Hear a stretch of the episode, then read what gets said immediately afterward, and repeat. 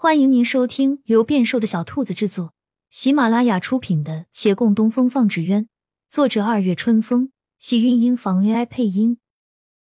欢迎订阅，期待你的点评。第四十五集，陈兄能否明示？陈胜红抿了一口茶，胸有成竹的站起来。虽然我红源坊没有分店，只陈家巷一个总店，与你杨家竹材经营方式不同，但生意中总有相通之处。凭借我的经验来说，你们两个人就这样毫无计划、贸然闯入一个店中要查账，任何一个人都不会给的。如何讲？店中每日进货、出货，还有各项开销，账目始终在变。他们不可能不论大小每一笔都及时入账，必定会按照一定的期限，一般都是一月一闸。现在是月中，没头没尾的，他们的账目为何算？如何拿得出来？这，那他们可以把截止上月的拿出来啊。已经炸好的账目都要上呈到东家。你这里大概是杨连喜了，到杨连喜那儿过目后，由他落款签章，原账本封存，备本返回。但是我想。杨家资金都是你的名，按规矩，总账他是会给你看的吧？总账还需得你签章才是。经过你们二位签章的账本绝迹，不能有任何更改变动，因此返回后将由分店掌柜亲手打上封存条存放，未经允许，谁也不能妄动。是，我是要在总账上签章，可是只能看得出总体获益，明细完全看不出来，对各个分店也完全没有了解。这么说，账本是查看不了的，也不是说全然不能查看，备本可以查看，但需要提前告知分店掌柜，在得到东家允许，还要看到东家亲自签章给出解封的条，才能打开封存条。这里理当不需要你杨连喜一个人的签章就够了，但是这封存条是有数字的，有哪些人查看，打开过几次，皆有记录，所以纵然是你这样贸然前来看账本。他们不给也很正常，那我们就没机会了。除非杨连喜同意喽。他会签章吗？且不说他会不会同意，我们本来就不能告诉他，自然不可能去要他签章。那就还有一个办法，只是，只是什么？只是有些不厚道，怕杨兄不同意。沈芊芊一顿，瞥了眼身边的人，道。先说来听听。账本在两种情况下不需东家签章也可取出：一是每年末核算年度总账的时候；二是账目有问题需核准的时候。第一个要到年末，只怕大家都等不及。把握住第二个时机，兴许能成。如何能让账目出问题？从长期订货按固定期限给钱的商户入手，只要任何一家过月逾期，账目上就会存在一笔亏空。必定要解封存条核准登记，你们只需要联系一家私下关系较好的商户，让他们帮这个忙就是了。不过要注意，这种临时解封存条的，为了账目不乱，解封期间新订单都会暂停，所以客户要提前交涉，让他们避开这段时间。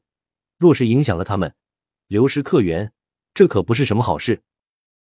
这算是我们寻个空子，投机取巧吗？是投机取巧，但不算做了什么坏事，顶多是耍个心眼而已。你若当真要在生意场上走，一点心机都不肯用，那还是不要收回家业了。我怕收回了，也早晚要败在你手里。唉，陈兄所言有理，你能想通最好。他回到椅上坐下。不过此事不易办，杨家这么多店铺，就凭你们两个人查得过来吗？我们如果需要我帮忙，我义不容辞。我那儿有专门的合作账房先生，查账亦比你们这两个外行快得多。回头缺人手就来知会我。放心，他们都十分精通此行，也十分靠得住。如此就多谢陈兄了。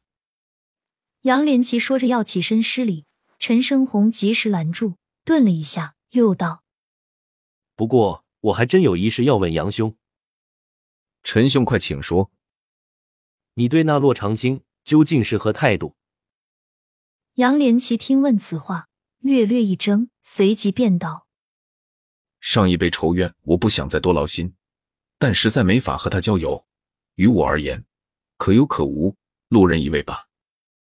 回答的干脆利落，不单是对他说，还刻意看了看沈芊芊。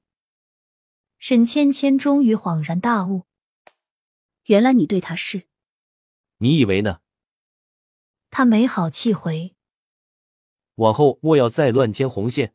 但我知你与他交好，为仙人介怀的是我，你不必多想，亦不要影响你与他的关系。沈芊芊点点头，不好意思的吐了一下舌头。陈胜红也松口气，继续道：“那么是这样，我知道长青斋接了一个大单，需要很多竹材，想必也会从杨家订货。如果我说，请你们不与长青斋合作，你会同意吗？”当然不会同意。我没问你，你问他也不行。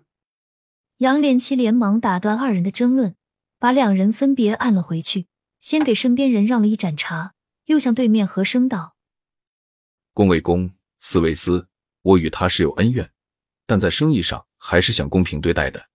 而且，陈兄，你大概忘了，事实上，对于商户合作之事，我现在哪有说话的权限？”